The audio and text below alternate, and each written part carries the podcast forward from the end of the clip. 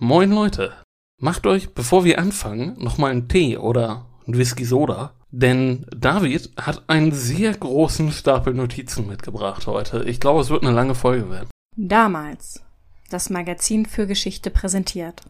Damals und heute. Der Podcast zur Geschichte mit David und Felix. Ah, for just one time I would take the Northwest Passage to find the hand of Franklin reaching for the Beaufort Sea, tracing one warm line through a land so wild and savage, and make a Northwest Passage to the sea. Felix, hast du es wiedererkannt? Ich meine jedenfalls, ich hätte das schon mal gehört, aber ich kann dir jetzt keinen Titel liefern, David. Das ist von dem kanadischen Musiker Stan Rogers und heißt Northwest Passage, also Nordwestpassage. Und den Namen Franklin habe ich da eben dran gehört. Äh, ja, richtig, den hast du schon rausgehört. Heute geht es nämlich um John Franklin und seine Katastrophale Expedition in die vereisten Tiefen der Nordwestpassage. Das ist der Seeweg durch die Arktis, also um Nordamerika rum, vom Atlantik in den Pazifik oder auch in die andere Richtung. Genau. Das Lied von Rogers ist mir übrigens zuerst als Coverversion untergekommen, gesungen von den Dreadnoughts. Das war zu Beginn der Corona-Zeit, als der YouTube-Algorithmus damit begonnen hat, uns alle mit Seemannsliedern zu versorgen. Hat er das? Ja. Ist an mir vorübergegangen. Aber als Kind von der Küste habe ich natürlich schon einmal das ein oder andere Seemannslied gehört. Da habe ich, da habe ich Erfahrung mit. Nun aber ab ins ewige Eis. Genau, los geht's. Und zwar fangen wir an mit dem Ende der Napoleonischen Kriege. Napoleon hat ja einen lang bewaffneten Konflikt mit dem Rest Europas ausgetragen. Und als er bei Waterloo endgültig besiegt wird, steht plötzlich Frieden vor der Tür. Die Briten haben sich durch den Krieg schwer verschuldet und die Royal Navy ist äußerst angeschlagen. Aber dadurch, dass Napoleon niedergerungen ist, sind die Briten wieder Herren der Meere. Rule Britannia, Britannia rule the waves. Mal wieder, ne?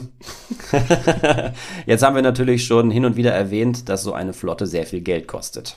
Ganz gelegentlich haben wir darauf hingewiesen, David. Ja, der ein oder andere Hörer weiß inzwischen, eine Flotte, die hält man sich nicht so einfach, wenn man sie nicht braucht. Die üblichen Patrouillen und Jagden auf Sklavenjäger rechtfertigen keine aufgeblasene Navy. Viele Seeleute werden also ihren Job los.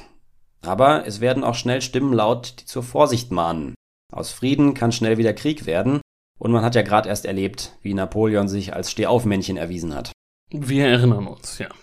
Auch die alten Römer haben nach ihrem Sieg über die Seleukiden bald bereut, dass sie ihre Flotte abgerüstet haben. Ein paar Jahre später haben die Piraten Ostia geplündert und dann hatten sie keine mehr. Richtig. So schnell kann's gehen. Deswegen werden nun sogar neue Kriegsschiffe gebaut. Bis tief in die Zeit des Friedens hinein.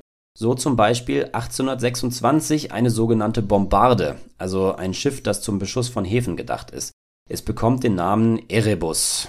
Einen Krieg wird die Erebus aber nicht erleben, ihr steht nämlich eine Laufbahn als Expeditionsschiff bevor. Und ich vermute einfach mal, es wird sie in die Arktis verschlagen. Darauf wird es hinauslaufen, ganz genau. Die Zeit des Friedens nach dem Sieg über Napoleon läutet eine Ära der Entdeckungsfahrten ein.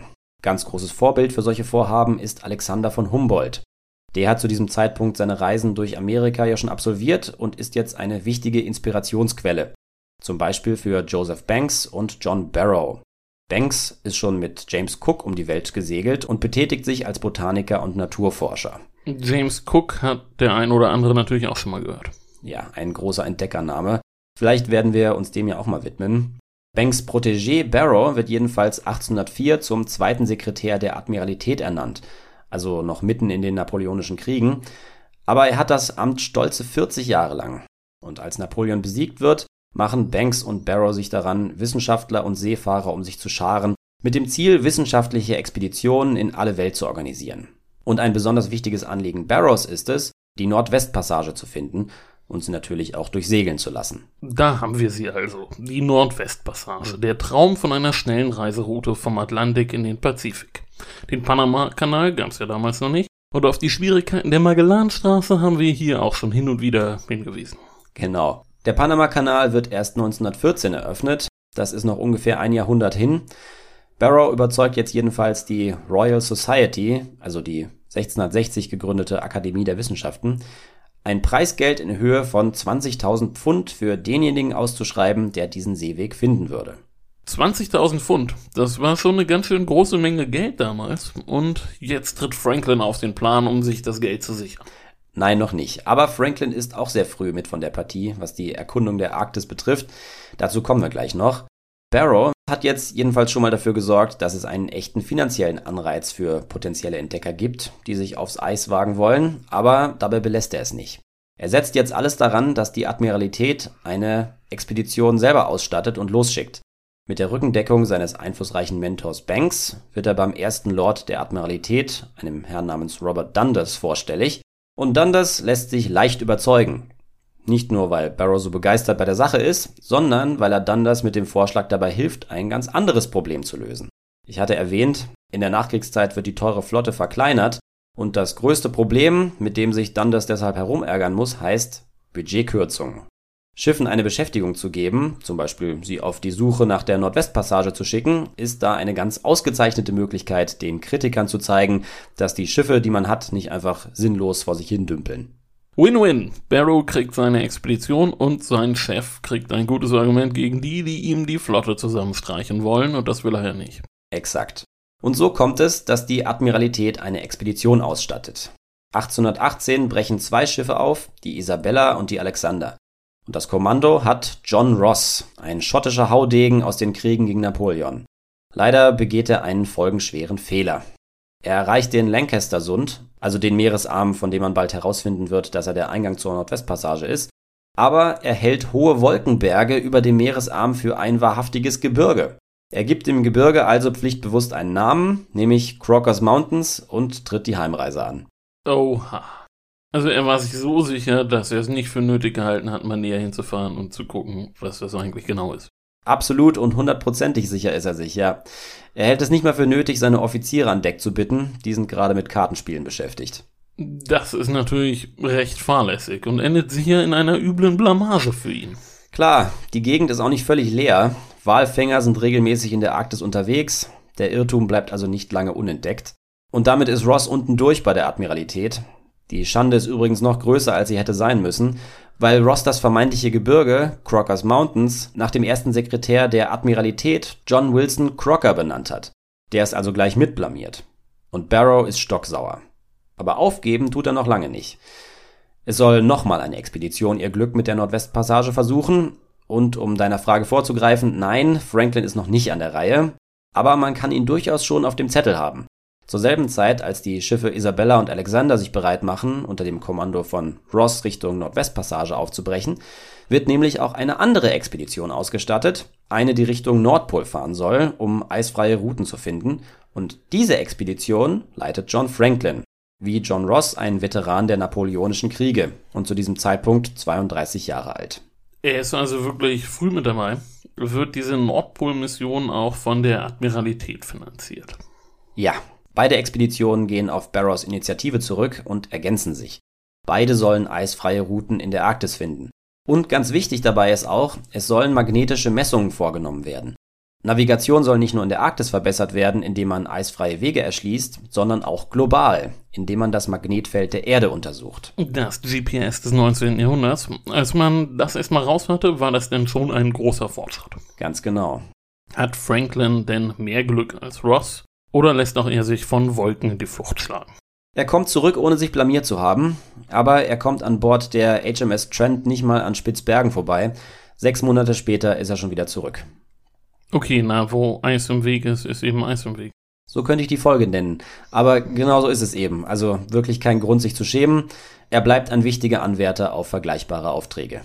Aber die Nordwestpassage kriegt er jetzt erstmal nicht, hast du gesagt. Das Projekt wird jemand anders übergeben. Ja, genau. Der Auftrag geht an Edward Perry, die Nummer zwei der ersten Expedition unter John Ross. Da hat Perry die Alexander befehligt. Jetzt bekommt er also selber das Kommando und dazu wieder zwei Schiffe, die Heckler und die Griper. Beides umgebaute Kriegsschiffe. Klar, Kriegsschiffe, davon hatte man eine Menge übrig. Ähm, lass mich ein paar Worte zur Heckler sagen. Die war nämlich eine Bombarde, genau wie die beiden Schiffe, um die es gleich noch ausführlicher gehen soll. Die Erebus hatte ich ja gerade schon erwähnt. Schiffe wie die Heckler sind zum Bombardement von Häfen entwickelt worden und sie bekommen alle sehr eindrückliche Namen. Heckler hat ihren Namen von einem Vulkan, ebenso wie die Ätna. Dann gibt es da zum Beispiel noch die Infernal, die Fury, die Meteor, die Sulfur und die Thunder. Das sind also alles Namen, die unterstreichen sollen, welche Zerstörungskraft diese Schiffe haben, welche Vernichtung sie anrichten können und welche Feuerkraft sie haben. Ganz genau. Daran muss man sich natürlich erstmal gewöhnen auf einem Forschungsschiff. Die Schiffe werden zwar umgebaut, aber die Namen bleiben ihnen erhalten. Mit Heckler und Griper geht es jetzt also unter dem Kommando von Edward Perry wieder Richtung Nordwestpassage. Mit an Bord ist auch James Clark Ross. Das ist der Neffe von John Ross. Und der war auch schon mit dabei, als sein Onkel die imaginären Crockers Mountains gefunden hat. Na je, war einer von denen unter Deck, wa? Naja, die Schande, mit der John Ross leben muss, trifft seinen Neffen aber anscheinend nicht. Nein, ganz im Gegenteil. Der wird es noch ganz weit bringen, dazu komme ich gleich noch. Außer James Clark Ross ist ein nordirischer Offizier namens Francis Crozier mit dabei. Beide, Ross und Crozier, werden gleich noch wichtig werden. Die Expedition segelt nun also wieder zum Lancaster-Sund und die Crockers Mountains haben sich dankenswerterweise aufgelöst. So geht es also diesmal hinein in die Nordwestpassage. Richtig weit hinein sogar, bis nach Melville Island. Aber dann versperrt Packeis der Expedition den Weg. Man muss also umkehren. Falls ihr mit den Namen nicht klarkommt, stellt euch doch neben euren Tee nochmal einen Atlas. Ich habe das jedenfalls auch gemacht. Genau, könnt euch ja mal eine Weltkarte öffnen dazu. Ich frage jetzt der Form halber nochmal, ist Franklin jetzt endlich an der Reihe, nachdem es mit dieser Expedition auch nichts geworden ist? Fast, fast, fast. Das Projekt Nordwestpassage liegt jetzt erstmal eine Weile auf Eis, wenn du mir den kleinen Scherz erlaubst, aber Franklin ist nicht untätig. Während Perry und seine Leute so gute Fortschritte machen und sich durch die Nordwestpassage manövrieren, hat Franklin eine andere Aufgabe und die ist nicht per Schiff zu erledigen, sondern zu Fuß. Er soll nämlich den Coppermine River im heutigen Kanada kartografieren, der in den arktischen Ozean mündet. Und diese Tour nimmt einen ziemlich herben Verlauf. Franklin hört weder auf den Rat der einheimischen Inuit noch auf seine eigenen Führer und kehrt viel zu spät um. Bald gibt es nichts mehr zu essen, vermutlich kommt es zu Kannibalismus. Ein vermeintlicher Kannibale wird erschossen, alles unter unmöglich zu rekonstruierenden Umständen. Die, die überleben, gehen dazu über, ihre ledernen Mokassins zu essen, aber sie schaffen es nach Hause und das macht sie zu Helden. Ja, so geht das. Aber wenn sie nur deshalb in den Schlamassel geraten sind, weil Franklin nicht auf die Survival-Experten hören wollte, kann das seiner Karriere doch eigentlich nicht so gut getan haben, oder? Naja, also in erster Linie macht ihn die Expedition äußerst populär. Er schreibt nämlich ein Buch über das Desaster und das wird ein Bestseller. Alle kennen ihn jetzt als den Mann, der seine Stiefel gegessen hat. Nach weiteren, deutlich weniger ereignisreichen Landexpeditionen wird er zum Ritter geschlagen und bekommt dann das Kommando über die HMS Rainbow, die im Mittelmeer patrouilliert. Also durfte er jetzt auf einem Kriegsschiff durchs Mittelmeer schippern und Cocktails trinken. Ja. Auf jeden Fall klingt Rainbow ja schon mal deutlich weniger martialisch als Infernal oder Fury. Es geht auch wirklich sehr entspannt zu auf der Rainbow.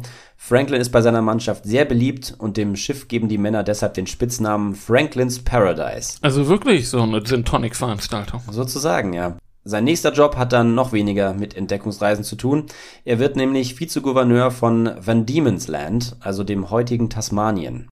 Eine Insel, die zu Australien gehört. Er kommt also in der Welt rum, das muss man schon sagen. Fahrt zur See, seh was von der Welt und so weiter. Ja, er ist da zwischen 1836 und 1843 und besonders rosig endet die Sache leider nicht für ihn. Er gerät nämlich in Konflikt mit dem dortigen Kolonialsekretär, was schließlich zu seiner Abberufung führt, aber dazu komme ich auch gleich noch. Jetzt wollen wir uns erstmal wieder dem ewigen Eis zuwenden, weil die Expeditionen gehen weiter. Zum einen begibt sich Edward Perry nochmal ins Eis, wieder hat er die ehemalige Bombarde Heckler mit dabei und diesmal ist auch das zweite Schiff der Expedition eine umgebaute Bombarde, die Fury nämlich. Seine Nummer zwei wird James Clark Ross, der besagte Neffe des in Ungnade gefallenen John Ross. Und auch Francis Crozier, der Nordire, ist wieder mit dabei. Die Führungsebene ist also die gleiche wie bei der ersten Expedition von Perry. Diesmal soll es jetzt aber nicht durch die Nordwestpassage gehen, sondern zum Nordpol. Ab Spitzbergen nehmen sie Rentiere, aber das bringt letztlich nichts. Die Tiere werden gegessen und für Perry, Ross und Crozier heißt es zurück nach Hause. Naja, die Geschichte der Entdecker ist eben auch eine Geschichte des Scheiterns.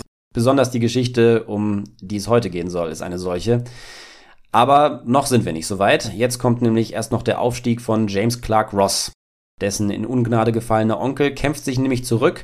Bei der Admiralität bekommt John Ross seit den Crockers Mountains keinen Fuß mehr in die Tür, aber er hat einen guten Freund namens Felix Booth. Und Felix Booth ist sehr reich. Er ist nämlich Gin-Fabrikant. Und er finanziert John Ross seine nächste Expedition durch die Nordwestpassage. Johns Nummer zwei bei dem Projekt ist natürlich der eigene Neffe, James Clark Ross. Und auch wenn sie den Weg durch die Arktis bis zum Pazifik nicht finden, ist die Reise doch sehr erfolgreich. Wird diesmal etwas benannt, das es wirklich gibt? Ja, eine Halbinsel wird Boothia Felix genannt, nach dem Finanzier der Reise und seinem Gin. Aber der Höhepunkt ist die Entdeckung des magnetischen Nordpols durch James Clark Ross. Da wird jetzt also der Union Jack aufgepflanzt und damit ist die Welt wieder in Ordnung und ein großer Erfolg wurde gefeiert. Absolut. Damit kann man getrost wieder die Heimreise antreten. Zwei Jahre sind sie jetzt auch schon unterwegs, aber so einfach wird es mit der Heimreise leider nicht. Ich nehme an, es war Eis im Weg. Es ist Eis im Weg. Ja, aber Eis im Weg, es ist Eis im Weg. Wird denn bald wieder der Proviant knapp oder haben Sie noch genug zu essen? Haben Sie Rentiere dabei? Es wird tatsächlich schwierig. Zum Glück haben sie von Anfang an regen Umgang mit den Inuit gepflegt und jetzt kommt es ihnen zugute, dass sie bereit und fähig sind, sich anzupassen. Als ihnen die Verpflegung ausgeht, wechseln sie vollständig in die Lebensweise der Inuit und überstehen so zwei weitere Jahre im Eis. Okay, das ist wirklich beeindruckend und das zeugt wirklich von der Bereitschaft, sich an die Gegebenheiten vor Ort anzupassen. Können Sie denn selbstständig wieder heimwärts fahren letztlich? Nein, sie werden von einem Walfänger gefunden. Ah, okay. Und zu Hause in London steigt dann aber trotzdem eine Parade. Oh ja, die Briten feiern ihre Helden, das kann man wohl sagen. Der in Ungnade gefallene John Ross wird rehabilitiert und zum Ritter geschlagen. Sein Neffe wird Kapitän und von jetzt an gibt es keine Mission mehr, die für James Clark Ross zu groß gewesen wäre. Schon bald geht es für ihn nicht in die Arktis, sondern in die Antarktis. Wieder wird es eine wissenschaftliche Mission, hochkarätig mit Experten besetzt. Wieder kommt Crozier mit. Ross und Crozier sind inzwischen sehr gut befreundet und aufeinander eingespielt. Und wieder sind es zwei umgebaute ehemalige Bombarden, die die Segel setzen. Diesmal nicht Heckler und Fury, sondern Erebus und Terror. Ach hey, das sind, das sind kraftvolle Namen. So würde man heute sicher kein Schiff mehr taufen. Terror. Das denke ich auch. Erebus sagt vielleicht nicht jedem etwas. Erebus bzw. Erebos im Griechischen ist einer der ersten Götter, die aus dem Chaos entstehen, gemeinsam mit seinen Geschwistern Tartaros, Gaia, Eros und Nyx. Wie Tartaros ist er ein personifizierter Teil der Unterwelt. Er steht für die Finsternis. Naja, Seeleute sind doch aber eigentlich ein recht abergläubisches Völkchen, so sagt man zumindest. Eigentlich verwunderlich, dass der Name niemandem auf die Leber geschlagen ist. Mal am Rande, aus der Verbindung von Erebos und seiner Schwester Nyx entsteht in der griechischen Mythologie übrigens eine ganze Reihe von Göttern und Geisterwesen, die für eine Vielzahl von Schlechtigkeiten steht. Ja, genau. Das kann man zum Beispiel bei Cicero nachlesen. Auf jeden Fall hatte sich eindeutig durchgesetzt, dass umgebaute Bombarden für beschwerliche Expeditionen im Eis eingesetzt werden. Das sind die richtigen Schiffe dafür. Ja, die sind seit Edward Perry so gesetzt. Der findet die Dinger prima. Und nun folgt, wie gesagt, die Expedition von Ross und Crozier in die Antarktis. Ross kommandiert die Erebus und Crozier die Terror.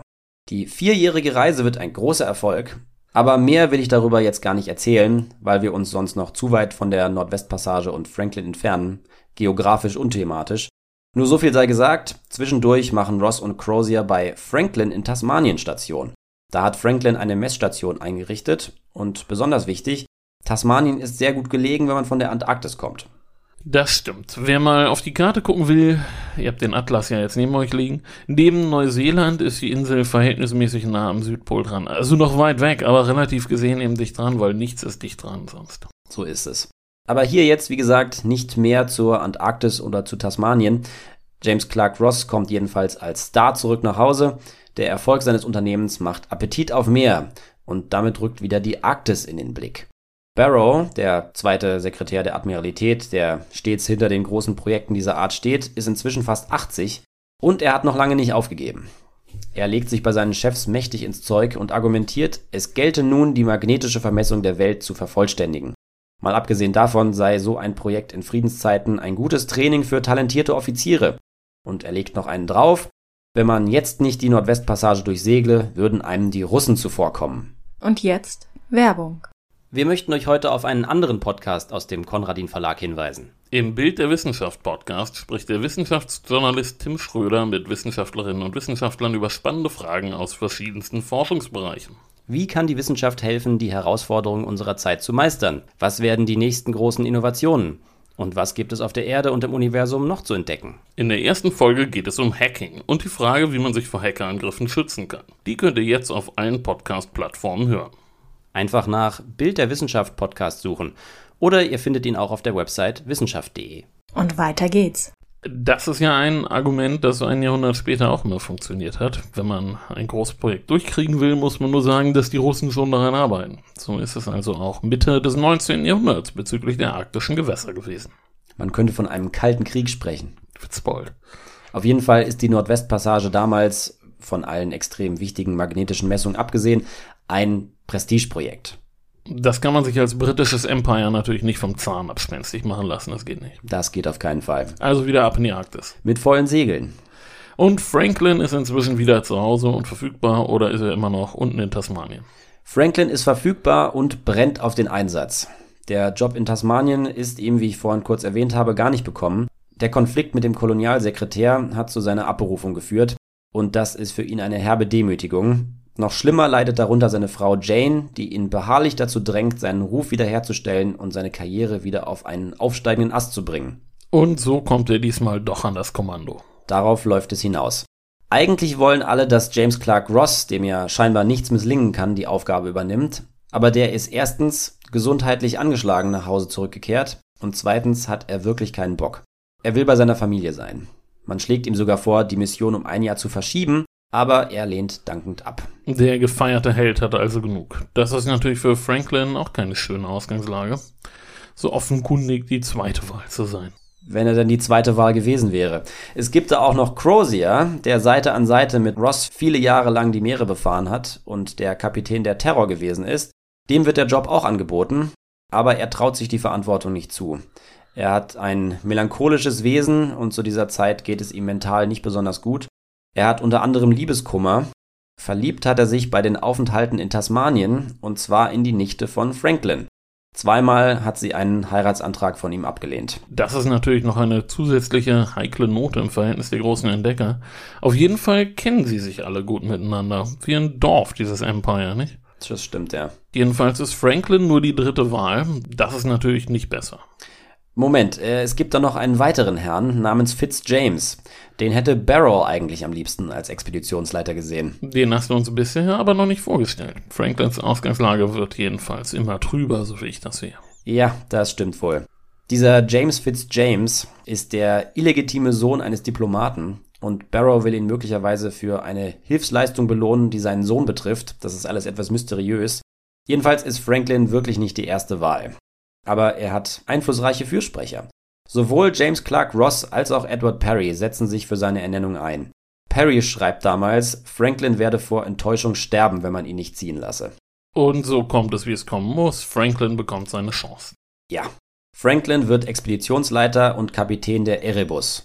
Crozier wird seine Nummer 2 und wird wieder als Kapitän die Terror kommandieren. Und James Fitzjames wird die Nummer 2 auf der Erebus, also Franklins rechte Hand. Und die Vorbereitungen, die nun auf vollen Touren laufen, sind wirklich bemerkenswert. Noch nie hat das Empire eine so gut ausgerüstete Expedition auf die Reise geschickt. Es ist alles an Bord, was man sich nur wünschen kann. Außerdem bekommen Erebus und Terror Motoren für den Notfall. Und zwar werden die aus zwei Lokomotiven ausgebaut. Bei denen handelt es sich vermutlich um die Croydon und die Archimedes. Archimedes. Das ist natürlich ein schöner Name für eine Lokomotive. Das hätte Archimedes gefallen. Ja, das denke ich auch. Für die Offiziere und besonders für Franklin besteht die nächste Zeit aus Empfängen und öffentlichen Auftritten. Seine Frau Jane, die überglücklich ist, dass er nun wieder oben auf ist, gibt auch eine Porträtreihe in Auftrag. Alle Offiziere der Erebus und Crozier, der Kapitän der Terror, werden fotografiert. So etwas ist zu dem Zeitpunkt noch eine ziemlich neue Idee und Fotos aller Offiziere hat man vorher noch nie vor einer Abfahrt gemacht. Die Porträtreihe ist also wirklich etwas Außergewöhnliches Außerdem kauft Lady Jane für die Erebus einen Affen und für die Terror einen Kakadu zur Erheiterung der Mannschaften. Da kann man ja erwarten, dass sich an Bord fortsetzt, womit man Franklin damals auch an Bord der Rainbow im Mittelmeer assoziiert hat. Gute Stimmung, Party und nachsichtige Führung. Ja, die gute Stimmung, das ist Franklins Stil.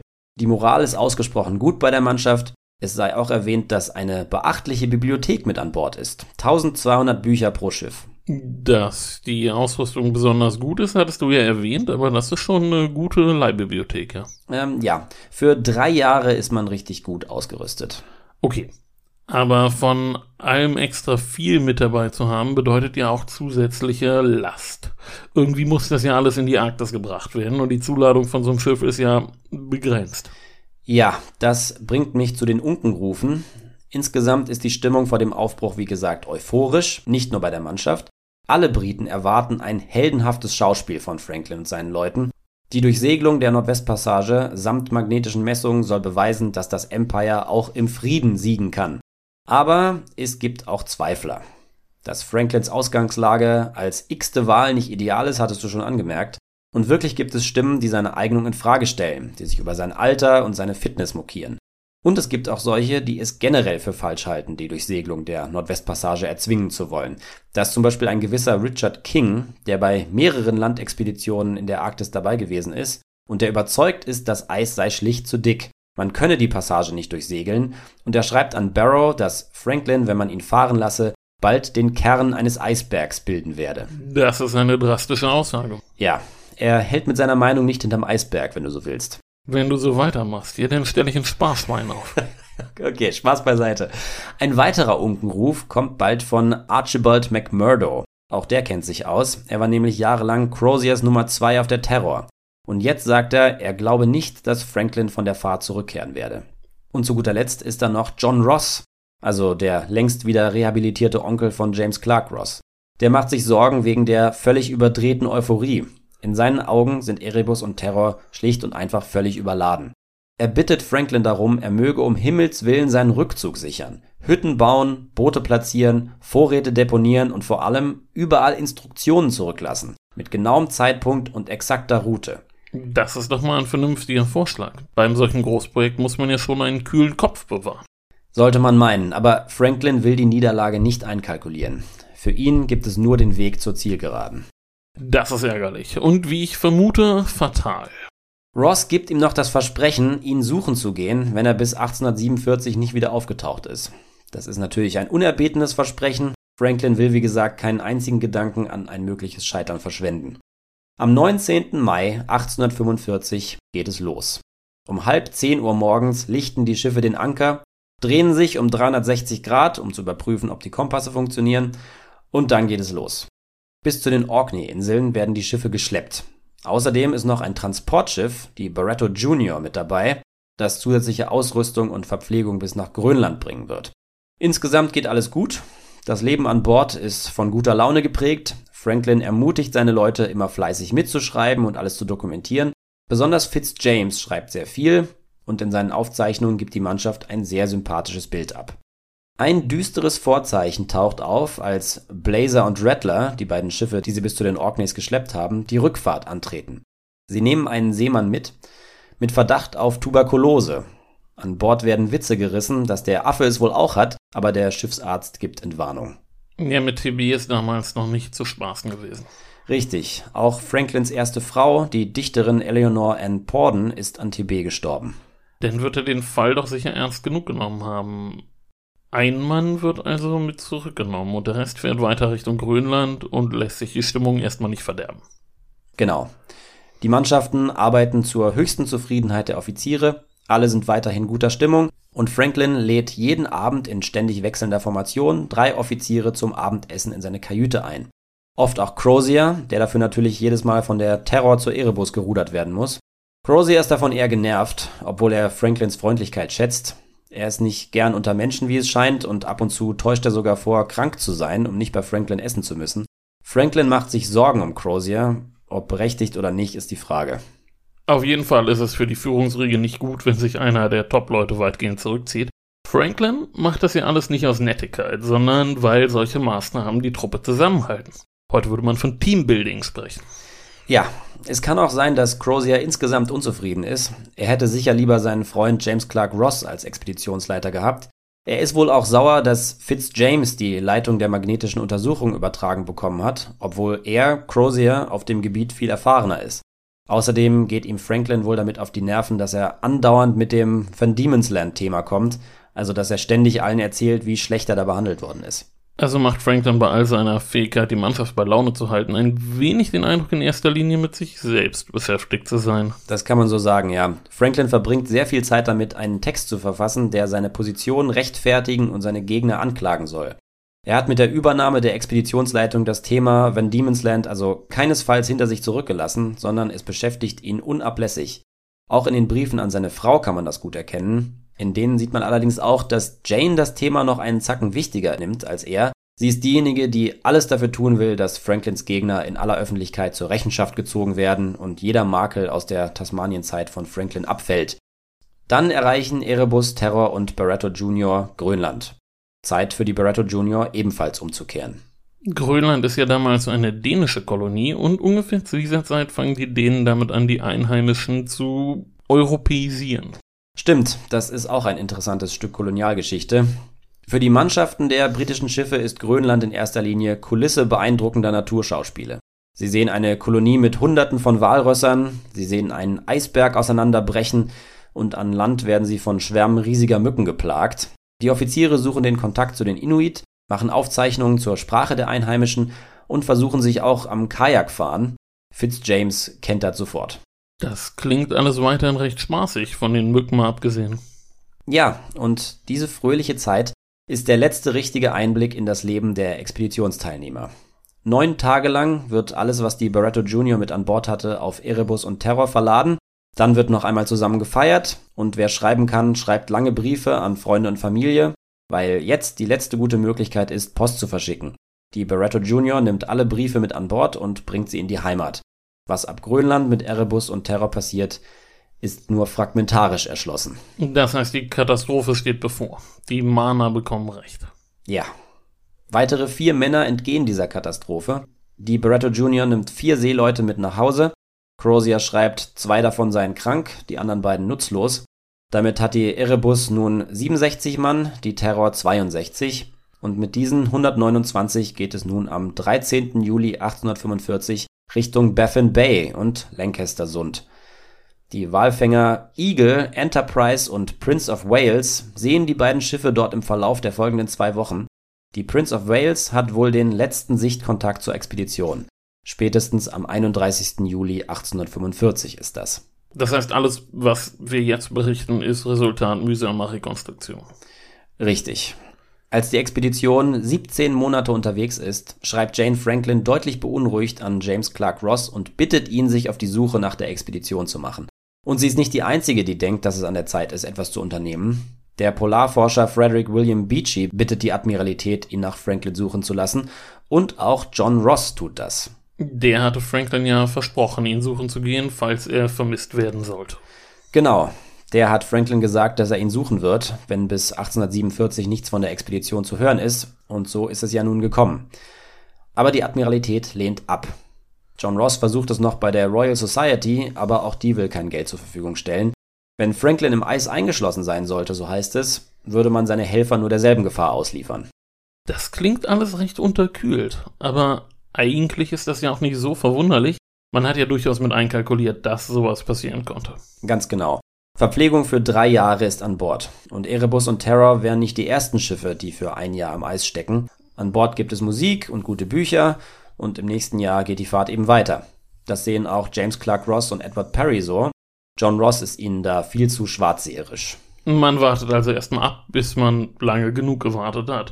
Du hast es ja letztlich schon verraten. Auf die freudige Nachricht, dass Erebus und Terror auf dem Weg in die Heimat sind, wartet man vergeblich. Ja, im Winter 1847/48 ist dieser Zeitpunkt dann erreicht. Drei Expeditionen machen sich nun auf den Weg. Eine soll die Küste von Alaska absuchen, eine weitere von Land her vorstoßen und eine dritte wird nun tatsächlich doch von James Clark Ross angeführt, der sich den Bitten von Jane Franklin nicht länger verschließen kann. Aber niemand findet etwas. Auch Ross, der durch die Baffin Bay fährt, also Franklin hinterher, muss unverrichteter Dinge umkehren. In seinem Fall kommt er einfach nicht weiter. Das Eis ist im Weg und der Winter ist ungewöhnlich hart. Das lässt dann ja auch schon gewisse Schlüsse auf den Zustand der Franklin-Expedition zu. Der harte Winter trifft sie sicher mit aller Gewalt. Richtig. Meteorologische Daten zeigen übrigens, dass die drei arktischen Winter ab dem Beginn der Franklin-Expedition extrem kalt gewesen sind. Ross strapaziert die Leistungsfähigkeit seiner Mannschaft, muss dann aber umkehren. Das enttäuscht Jane Franklin zutiefst. Sie bittet ihn, es noch einmal zu versuchen, aber diesmal bleibt er unnachgiebig. Er hat genug von der Arktis. Auch irgendwie verständlich. Auch der stärkste Wille bringt einen nicht durch das Packeis durch. Ja, zumindest damals noch nicht. Lady Franklin entfaltet nun eine ungeheure Energie und schlägt Alarm. Sie will einfach alles und jeden mobilisieren, um die Expedition zu retten. Und ihre emotionalen Bitten haben Erfolg. Die Öffentlichkeit hat ja, wie gesagt, fest mit einem großen Triumph gerechnet. Und als James Clark Ross nun unverrichteter Dinge und ohne jeden Hinweis zurückkehrt, läuft es den Briten kalt den Rücken hinunter. Die Hoffnung auf Rettung wird zu einer düsteren Ahnung. Langsam begreifen alle, dass sich eine Katastrophe ereignet haben könnte. Und das hat ein verzweifeltes Aufbäumen zur Folge. Alles soll in Bewegung gesetzt werden, um die Katastrophe noch abzuwenden, um aus dem potenziellen Albtraum noch eine Heldengeschichte mit gutem Ausgang zu machen. Aber mehr als eine Rettungsmission nach der anderen in die Arktis zu schicken, kann man ja auch nicht machen. Klar. Und genau das wird jetzt gemacht. Dutzende von Expeditionen. Kostenpunkt 700.000 Pfund binnen acht Jahren. Das wären heute um die 28 Millionen Pfund. Naja, es geht eben um die Ehre und den Stolz des Empires. Da sind keine Kosten zu viel. Das ist die allgemeine Sicht der Dinge. Alle Gedanken sind auf die verschollene Expedition gerichtet. Lady Jane bittet auch Zar Nikolaus I. und den US-amerikanischen Präsidenten Taylor um Hilfe. Der Zar lehnt ab, aber von New York aus machen sich auf Befehl des Präsidenten zwei Schiffe auf den Weg. Die massive Anstrengung fördert am 23. August 1850, also im fünften Sommer seit dem Beginn der Expedition, erste Spuren zutage. Die Mannschaft der HMS Assistance findet Reste eines Lagers. Gemeinsam mit der hinzustoßenden Mannschaft der HMS Pioneer wird dann ein sogenannter Cairn gefunden. Cairns sind künstlich errichtete Steinhügel, die kennt man schon aus der Steinzeit, aber für die Seeleute des 19. Jahrhunderts sind es Briefkästen. Wichtige Schriftstücke können so gut sichtbar und gut geschützt hinterlegt werden. Also im Mittelpunkt von so einem großen Steinhaufen. Genau. John Ross hatte Franklin ja nachdrücklich ans Herz gelegt, schriftliche Anweisungen zurückzulassen für den Fall der Fälle. Ja, und entsprechend stürzen sich die Matrosen mit dem Gewicht der gesammelten Erwartungen des Empires auf den Briefkasten, drehen jeden Stein dreimal um, aber nichts. Kein Dokument, nur schweigsames Geröll. Na, das ist hart. Aber auch merkwürdig. Warum errichtet man diese Dinger dann, wenn man keine Dokumente darin unterbringen will? Das ist die große Frage, oder eine der großen Fragen vielmehr. Sie finden sogar noch einen zweiten Steinhaufen, und auch der ist gewissermaßen leer, alle sind sich sicher, dass da irgendwas nicht stimmt. Aber was es ist, bleibt verborgen. Die Spur verläuft im Nichts. Man weiß weiterhin nicht, wohin Erebus und Terror sich als nächstes gewandt haben, aber man findet trotzdem noch etwas Substanzielles. Drei Gräber nämlich. Darin liegen die ersten drei Toten der Franklin-Expedition. Junge Männer, einer 20, einer 25, einer 32, alle Anfang 1846 gestorben, also ein halbes Jahr nach dem fröhlichen Aufbruch von Grönland aus. Das ist relativ früh. Hat sie denn noch die Tuberkulose erwischt? 100 Punkte. Ach je. Ja, das weiß damals aber noch niemand und es wird auch im 19. Jahrhundert niemand mehr erfahren. Die Erkenntnis ist erst späteren wissenschaftlichen Tests zu verdanken. Die Sucher machen sich jedenfalls wieder auf den Weg. Und da sie keine schriftlichen Hinweise gefunden haben, folgen sie einfach der Route, die den Befehlen der Admiralität an Franklin entspricht. Aber bald kommen sie zu dem Schluss, dass das Eis dort zu dick ist und dass Franklin diesen Weg nicht genommen haben kann, womit sie völlig richtig liegen. Auch John Ray, ein Entdecker von den Orkney-Inseln, der auf dem Landweg nach Franklin sucht, kommt zu diesem Schluss. Aber kommende Expeditionen suchen weiter auf der offiziellen Route und nicht weiter südlich, wo sie etwas hätten finden können. Hätte Franklin mal auf Ross gehört. Aber wahrscheinlich war das zu dem Zeitpunkt sowieso schon egal. Ist jetzt nur die Frage, wann die Admiralität das Projekt als Verlust verbucht und das Thema Franklin zu den Akten legt. Der Punkt ist im achten Jahr erreicht. Bis dahin sind, wie erwähnt, 700.000 Pfund ausgegeben worden und außerdem gibt es Krieg auf der Krim. Und der kostet auch Geld, klar. Der erste moderne Krieg übrigens mit Stellungskrieg, Maschinengewehren, ein bitterer Vorgeschmack auf kommende Konflikte. Das stimmt. Übrigens kämpft da Russland gegen das mit Frankreich und Großbritannien verbündete Osmanische Reich. Die Suche nach Franklin wird also beendet, zumindest von der Admiralität. Die Mannschaft wird geschlossen für tot erklärt, Jane Franklin weigert sich aber strikt, das anzuerkennen. Sie will die Suche nicht aufgeben. Sie setzt weiterhin alle Hebel in Bewegung und sammelt Geld. Aber ihr Geld braucht es gar nicht, um das erste fahle Licht ins Dunkel zu bringen. Das bringt mich zurück zu John Ray, dem Entdecker von den Orkney-Inseln, den ich gerade erwähnt habe. Das war der, der über Land nach Franklin gesucht hat und der früh davon überzeugt gewesen ist, dass Erebus und Terror von ihrer vorgeschriebenen Route abgewichen und nach Süden gesegelt sind. Ray ist wirklich eine faszinierende Figur, ein Mann, der sich sehr gut mit den Inuit der Gegend versteht und sich viele ihrer Lebens- und Überlebensstrategien angeeignet hat. Er ist immer wieder in der Gegend unterwegs und immer wenn er dabei auf Inuit trifft, erkundigt er sich nach weißen Männern. Irgendwann hat er damit Glück und was er erfährt, ist äußerst finster. Die Inuit erzählen, dass ein Zug von 40 Männern nach Süden gezogen ist, ausgemergelt und vom Skorbut gezeichnet, dem Tode nah. Sie hätten etwas Robbenfleisch gekauft und seien dann weitergezogen. Später habe man ihre sterblichen Überreste gefunden. Franklin und seine Leute haben demnach ihre Schiffe irgendwann aufgegeben und sind über Land gezogen und dann irgendwo in der arktischen Wildnis verendet. Leider ist das noch nicht das Schlimmste, was die Inuit zu berichten haben. Die Leichen und ihre Lagerstätten zeigen ganz eindeutige Spuren von Kannibalismus. Das ist natürlich eine schlimme Nachricht. Da bleibt ja fast keine Chance mehr, aus der Katastrophe noch irgendwie eine Heldengeschichte zu machen. Eigentlich will Ray das auch gar nicht an die große Glocke hängen. Natürlich erstattet er der Admiralität Bericht, aber in deren Büros bleibt die Sache nicht liegen. Kurz darauf kann man alles in der Times lesen. Na klar. Ja, es ist ein schwarzer Tag. Aber auf den Schock folgt Unglaube, dicht gefolgt von Hass. Hass auf Ray und seine Inuit-Informanten, die es wagen, das Andenken von Helden zu beschmutzen. Also wird der Überbringer schlechter Nachrichten bestraft, wie das ja so oft passiert. Ich erinnere mal an unsere Folge über die Schotten in Panama kürzlich. Ja, Jane Franklin blockiert die Auszahlung der Belohnung, die Ray zustehen würde, und statt Dankbarkeit gibt es für ihn nur böse Worte. Die vermeintliche Beschmutzung des Heldentums sorgt für eine neue Spendenwelle. Man will die bösartigen Lügen der Inuit widerlegt sehen. Und tatsächlich macht sich bald darauf eine weitere, sehr fähige Truppe auf den Weg, angeführt von Kapitän Leopold McClintock, der ist sich der hohen Erwartungen selbstverständlich bewusst, aber er ist eben auch ein Profi, das heißt, er fragt sich genauso bei den Inuit durch, wie das auch Ray gemacht hat. Auf diese Weise erfährt er vom Untergang eines Dreimasters und von der Landung eines zweiten. Die Inuit sagen, sie hätten dort später einen Mann mit langen Zähnen angetroffen. Mit zwei Trupps wird die Region nun durchforstet. Eine geführt von McClintock selbst, die andere von seiner Nummer zwei, William Hobson.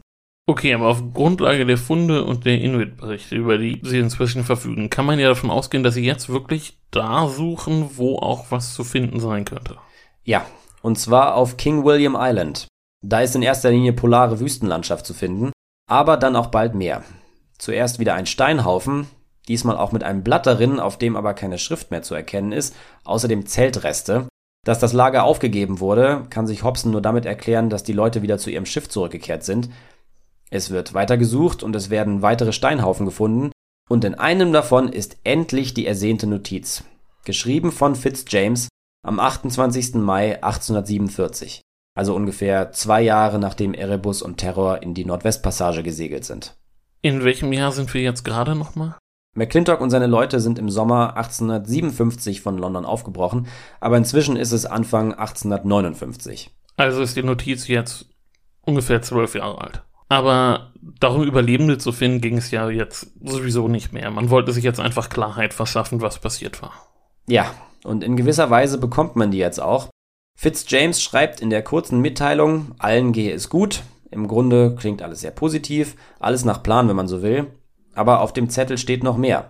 Am 25. April 1848, also ein Jahr später, ergänzt Fitzjames die Notiz.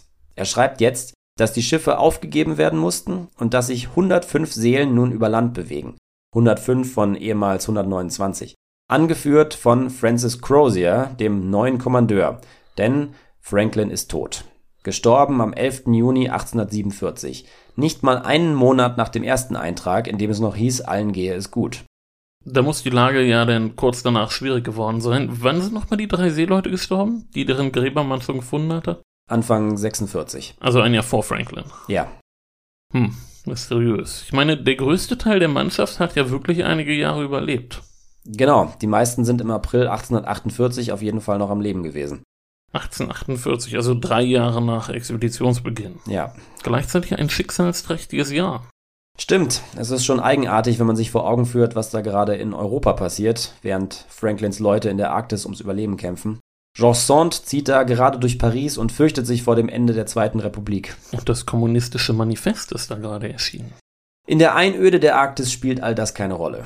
Crozier schreibt als neuer Kommandeur auch noch etwas auf das Stück Papier, dass es am nächsten Tag, also am 26. April 1848, zum Blacks Fish River gehen soll.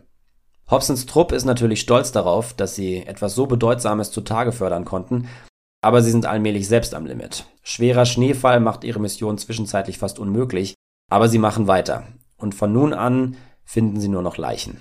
Keine, die ordentlich begraben wurden, nehme ich an. Ja, so ist es. Der letzte Versuch der Verschollenen, sich aus der Arktis zu kämpfen, ist nun scheinbar leicht nachzuvollziehen. Kapitän McClintock hat anfangs nicht so viel Glück wie seine Nummer 2 Hobson, aber dann findet auch er Leichen. Und bei einer von ihnen die sogenannten Pegler Papers, ein Büchlein, das anfangs Hoffnung auf Antworten macht, aber allem Anschein nach keine zusammenhängenden Informationen enthält. So oder so ist es eine große Sache, was McClintock und Hobson da gefunden haben. Als sie mit den Neuigkeiten schließlich wieder in London auftauchen, werden sie gefeiert. Hobson wird befördert und McClintock geadelt. Zwei Informationen, die sie mitbringen, sind mit Gold und hohen Ehren gar nicht abzugelten. Erstens, dass Franklin selbst relativ früh gestorben ist und entsprechend auch nichts mit Kannibalismus zu tun gehabt haben kann, mal abgesehen davon, dass man solche Geschichten ja aus Prinzip gar nicht glauben will. Und zweitens, dass Crozier seine Leute zum letzten verbleibenden Stück der Nordwestpassage geführt hat. Damit, so wird jetzt gerne verkündet, sei die Expedition letztlich sogar erfolgreich gewesen. Das ist nun aber so ein bisschen an den Haaren herbeigezogen. Ne? Also es ging ja eigentlich darum, einen eisfreien Schifffahrtsweg durch die Nordwestpassage zu finden und das hatte man sicher nicht geschafft. Ja, völlig richtig. Hat nicht Amundsen denn später die Nordwestpassage durchsegelt? Wieder richtig. Dazu sage ich gleich auch noch einen Satz. Die Mission ist eindeutig fehlgeschlagen. Die Durchsegelung ist misslungen und Messungen sind auch keine erhalten geblieben. Aber wer das Ende 1859 in London erzählt, könnte auch gleich öffentlich die Queen beleidigen. Man einigt sich also darauf, dass die Blamage gar keine war und dass die Katastrophe zwar eine Katastrophe war, aber eben eine heldenhafte Katastrophe. Ja. Und gerade Lady Jane macht es sich nun für den Rest ihres Lebens zur Aufgabe, ihren verstorbenen Mann zu wahrhaft übermenschlicher Größe aufzurichten und die Heldenverehrung anzuheizen. Die Frage, was denn aber nun eigentlich schiefgelaufen ist, lässt sich vermutlich nicht so leicht beantworten, von der Tatsache mal abgesehen, dass eben zu viel Eis im Weg war. Man kann den Verlauf der Expedition heute verhältnismäßig gut rekonstruieren. Und zwar wird es folgendermaßen abgelaufen sein. Erebus und Terror fahren durch die Baffin Bay und durch den Lancaster-Sund, hinein in die Nordwestpassage. Franklin erkennt aber schnell, dass es völlig unmöglich ist, vor Wintereinbruch einen Weg hindurchzufinden.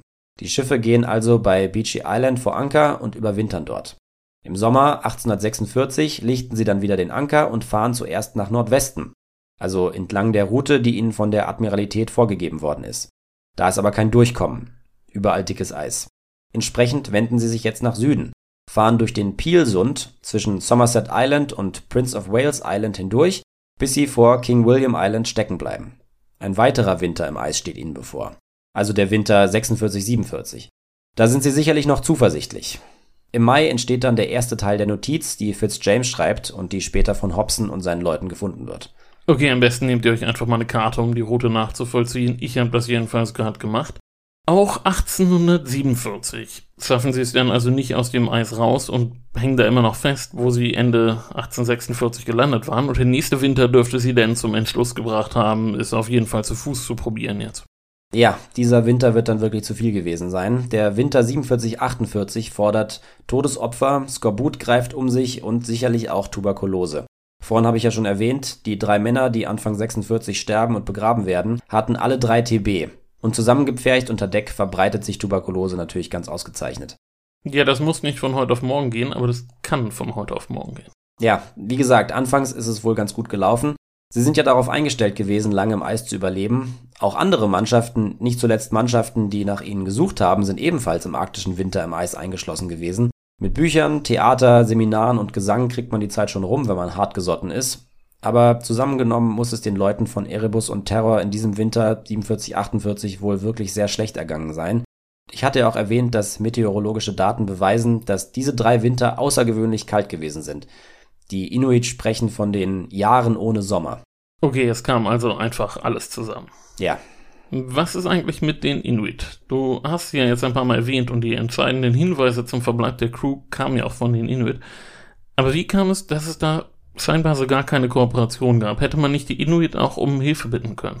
Tja, ja, das ist noch so eine mysteriöse Angelegenheit. Die Inuit haben wirklich eine Menge zu erzählen, Nicht nur was den Kannibalismus betrifft, sondern auch was den zeitlichen Rahmen des ganzen Dramas betrifft. Sie sagen zum Beispiel, dass der von Crozier geführte Zug nach Süden nicht das Ende gewesen ist, sondern dass ein Teil der Truppe wieder zu den Schiffen zurückgekehrt ist. Sie sagen, dass noch Anfang 1849 Männer an Bord gewesen sind und dass sie sogar mit ihnen gesprochen haben. Ein Grab, das von Lieutenant Irving, bestätigt diese Theorie wohl. Und die Inuit sagen auch, dass diese Rückkehrer noch einen vierten Winter durchgehalten haben, dann ausgezogen sind, um Karibu zu jagen und nie wieder aufgetaucht sind. Na, demnach waren da zumindest einige wirklich zähe Leute dabei, die lange durchgehalten haben. Letztlich waren sie aber nicht zäh genug. Ja, und was deine Frage betrifft, warum Franklins Leute nicht mit den Inuit kooperieren, Erstens darf man sich das nicht so vorstellen, dass die Inuit im Dorf nebenan wohnen. Die Gegend ist nur bedingt zum Jagen geeignet. Es kommen also nur hin und wieder Inuit-Gruppen vorbei, aber sicherlich nicht oft. Und zweitens haben die Inuit keinen Anlass dazu zu glauben, dass es den Männern an Bord der Dreimaster an irgendwas fehlt. Sie kennen den Anblick der europäischen Schiffe ja, und dass eines davon im Eis stecken bleibt, ist auch nicht ungewöhnlich. Man hätte ihnen also mitteilen müssen, dass man Hilfe braucht, aber scheinbar kam auf die Idee denn doch niemand. Scheinbar nicht. Die Siegesgewissheit hält wohl einfach zu lange vor. Als die ersten Zweifel kommen und die Krankheiten um sich greifen, ist es vielleicht schon zu spät. Und wie gesagt, die Inuit dürften eher selten mal nah herangekommen sein. Die Männer auf dem Todesmaß nach Süden haben denn ja aber immerhin Robbenfleisch von den Inuit gekauft. Ja, da ist Vitamin C drin, also das, was man braucht, wenn man keinen Skorbut kriegen will. Naja, aber es war alles ein bisschen zu spät. Eindeutig. Franklin wollte ja schon viele Jahre vorher nicht auf die Inuit hören, was dann dazu geführt hat, dass er und seine Leute ihre Schwur gegessen haben. Die Verbindung ist tatsächlich gezogen worden. Kann sehr gut sein, dass er da eine wichtige Lektion nicht hat lernen wollen. Und bei dieser besagten Mission, die ihn berühmt gemacht hat, als Mann, der seine Stiefel aß, kommt es ja wohl auch zu Kannibalismus. Ah, ja, das war ja noch eine Parallele, ja. Auf den Kannibalismus komme ich jetzt auch noch zu sprechen. Die Inuit hatten nämlich recht. In den 1980er Jahren finden Forschungsarbeiten auf King William Island statt und die Ergebnisse sind eindeutig. Systematischer Kannibalismus. Und gegessen werden nicht nur die, die von selbst sterben. Die letzte Phase der Expedition ist äußerst düster. Naja, das ist jedenfalls nicht der letzte große Fund der Geschichte. Wir kommen jetzt der Gegenwart gefährlich nahe, halte ich fest. Und zwar wird im Jahr 2014 im Zuge einer groß angelegten kanadischen Suchaktion die Erebus gefunden. Seitdem holen Taucher Jahr für Jahr Artefakte an die Oberfläche und 2022 zum ersten Mal auch ein Buch. Na, so verwunderlich ist das ja nicht. Du hast ja gesagt, die Schiffe hatten eine große Bibliothek mit an Bord. Stimmt. Im Labor wird sich herausstellen, ob Fragmente des Textes noch zu entziffern sind und wenn ja, ob man neue Einblicke in die letzten Jahre und Monate der Franklin-Expedition zu erwarten hat oder eher nicht. Das wäre doch was, aber ich denke, zu große Hoffnungen darf man sich auch nicht machen. Aber du wolltest jetzt auch noch was zu Amundsen sagen. Wollte ich. Es gibt nämlich durch die Jahrzehnte nach der Katastrophe immer wieder Polarreisende, die Leichen der Franklin-Expedition finden. Zu diesen Polarreisenden gehört auch Roald Amundsen. Der findet gleich zwei. Und bei welcher Gelegenheit findet er die? Du kannst es dir sicher denken. Na, ich schätze mal bei der letztlich erfolgreichen Durchquerung der Nordwestpassage. Ganz genau. Von 1903 bis 1906. Und das übrigens in einem eher kleinen Gefährt und nur mit sechs Mann Besatzung. Es ist also nicht ein Brite, der die Nordwestpassage zum ersten Mal durchfährt, sondern ein Norweger. Und das bleibt ja bekanntlich nicht sein letzter entdeckerischer Sieg über die Briten. Das Rennen mit Scott, so ist es. Scott und Amundsen wollen beide den Südpol als Erste erreichen. Amundsen gelingt es nicht nur deutlich früher, Scott und seine Leute kommen bei dem Versuch auch noch ums Leben. Für das Empire ist das damals ein ähnlich heftiger Schlag wie das katastrophale Scheitern der Franklin-Expedition. Und wer noch mehr über Amundsen hören will, der kann unsere allererste Folge hören. Da geht es um seine letzte Reise. Wieder mal eine Rettungsmission für verschollene Polarhelden. Ja, Folge 1, lang ist es her. Nachdem das nun mal wieder eine längere Folge geworden ist, wollen wir zum nächsten Teil derselben übergehen.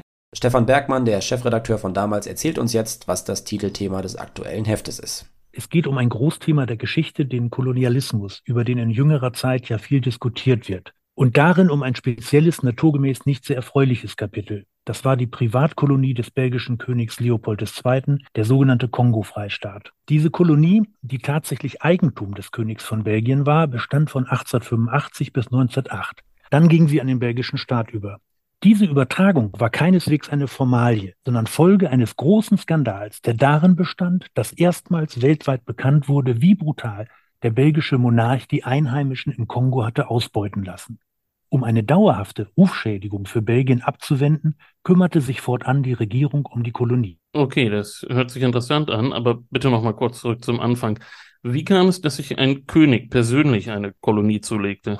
Das war in der Tat eine besondere Konstellation. Das kleine Belgien war Mitte des 19. Jahrhunderts, was viele gar nicht wissen, neben England das am stärksten industrialisierte Land. Und Belgien gehörte auch zu den wichtigsten Handelsnationen. Aber machtpolitisch spielte es keine Rolle.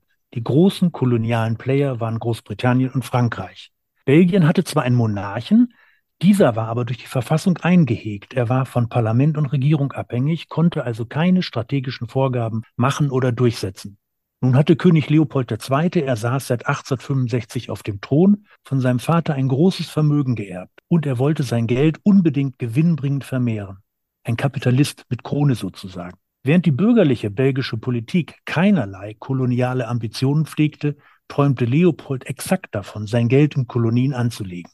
Es gelang ihm, sich in dem in den 1870er Jahren beginnenden Wettlauf um Afrika das sogenannte Kongo-Becken zu sichern, ein Gebiet fast 80 mal so groß wie Belgien. Mit welch diplomatischem Geschick, nicht zuletzt auf der Berliner Kongo-Konferenz 1884-85, er das anstellte, das ist schon faszinierend. Aber es macht ihn auch nicht gerade zum Sympathieträger, denn er log, dass sich die Balken bogen, er manipulierte Experten und Medien, um sein eigentliches Ziel, Gewinnoptimierung, zu verbergen. Was dann im Lauf der folgenden gut 20 Jahre im Kongo geschah, war noch viel weniger geeignet, ihm einen guten Ruf einzubringen. Kurz zusammengefasst war es so, nachdem der aufblasbare Fahrradreifen erfunden wurde, Stichwort Dunlop, wurde Kautschuk plötzlich ein sehr gefragter Rohstoff. Den gab es im Kongo reichlich in Form von Kautschuklianen. Die lassen sich anzapfen, um aus ihrem Saft den Rohkautschuk zu gewinnen. Okay, und wie sah denn das Geschäftsmodell konkret aus? Leopold verpachtete sein Riesenreich in Teilstücken, das waren die sogenannten Domänen, an Konzessionäre, also private Firmen, die den Kautschuk produzieren ließen. Der König war an allen Gewinnen beteiligt und betrieb sogar seine eigene Domäne. Worin genau bestand denn der Skandal? Die Konzessionäre nötigten die einheimischen schlicht dazu, den Kautschuk zu sammeln. Wer nicht freiwillig mitmachte, der wurde gezwungen, und zwar mit roher Gewalt. Eine private Söldnerarmee, die sogenannte Force Publique, geführt von weißen Offizieren, diente dazu, die Menschen nach Belieben zu drangsalieren. Es kam zu unfassbaren Brutalitäten. Da wurden zum Beispiel Kindern Hände abgehackt, wenn die Eltern nicht genügend schnell die gewünschte Menge Kautschuk sammelten. Eine schreckliche Mischung aus Zwangsarbeit und Terror. Zehntausende Menschen wurden getötet, verstümmelt, starben an Hunger oder Misshandlungen. Das ist harter Tobak. Das muss man erstmal verdauen. Stimmt, das ist wirklich kein Ruhmesblatt der Geschichte, wie auch der Kolonialismus insgesamt, was ja klar ist. Interessanterweise ist das Wissen über die Privatkolonie Leopolds heute längst weitgehend wieder in Vergessenheit geraten. Auch daher ist es wichtig, so meine ich, daran zu erinnern. Wir berichten natürlich auch darüber, wie die Belgier heute damit umgehen. Ja, da wird von der Arktis bis in den Kongo. Genau, es gibt mal wieder Kolonialgeschichte. Die gab es ja bei uns im Podcast schon ein paar Mal. Das Titelthema wird auf jeden Fall sehr spannend. Wir empfehlen es euch sehr. Und in unserer nächsten Folge geht es unter anderem in den Mittleren Osten. Eigentlich aber werden wir uns mal auf der ganzen Welt ausbreiten. Es geht nämlich um Öl.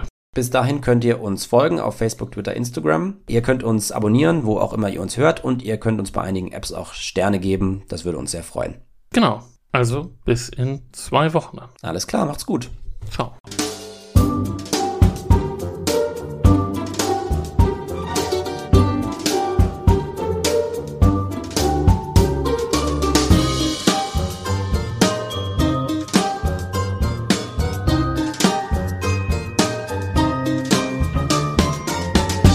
Weißt du, was ich mich letztens gefragt habe? Wenn man den Anker auswirft, bleibt er irgendwo hängen und dann bleibt das Schiff auch hängen. Aber wie holt man Anker wieder hoch? Der hängt doch fest. Okay. Äh, wer David erklären will, wie der Anker funktioniert, kann das gerne tun. Muss da jedes Mal Bitte jemand meldet euch. Bitte meldet euch. Okay, für Off-Take haben wir gesagt. Wobei.